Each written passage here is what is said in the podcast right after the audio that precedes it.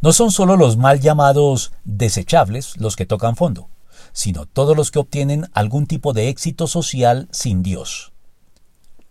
Partiendo de lo ya dicho con anterioridad en cuanto a que se puede tocar fondo en cualquier dirección, y no solo en un sentido socialmente descendente, degradante y decadente, sino incluso en direcciones aparentemente ascendentes que el mundo podría considerar exitosas de forma engañosa, hay que decir entonces que el hijo menor en la conocida parábola del hijo pródigo nos representa de un modo u otro a todos y cada uno de los seres humanos en lo que concierne a nuestra relación con Dios y a nuestro alejamiento e indiferencia culpable hacia Él y la pobre, precaria y lastimosa condición a la que esto nos arroja, como lo leemos en la parábola en cuestión.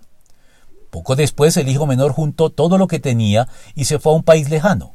Allí vivió desenfrenadamente y derrochó su herencia.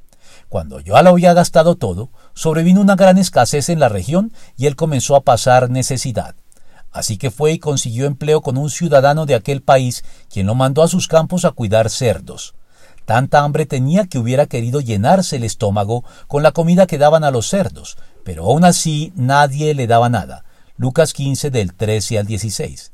Situación que más que a carencias físicas, y aunque éstas puedan estar con frecuencia incluidas, hace referencia a las mucho más sentidas carencias y precariedades espirituales padecidas por quienes se alejan de Dios y se resisten a recapacitar y a reconocer con humildad, arrepentimiento y confesión este voluntario alejamiento de Él para comenzar a emprender con la resolución que amerita el retorno a Él en la persona de Cristo.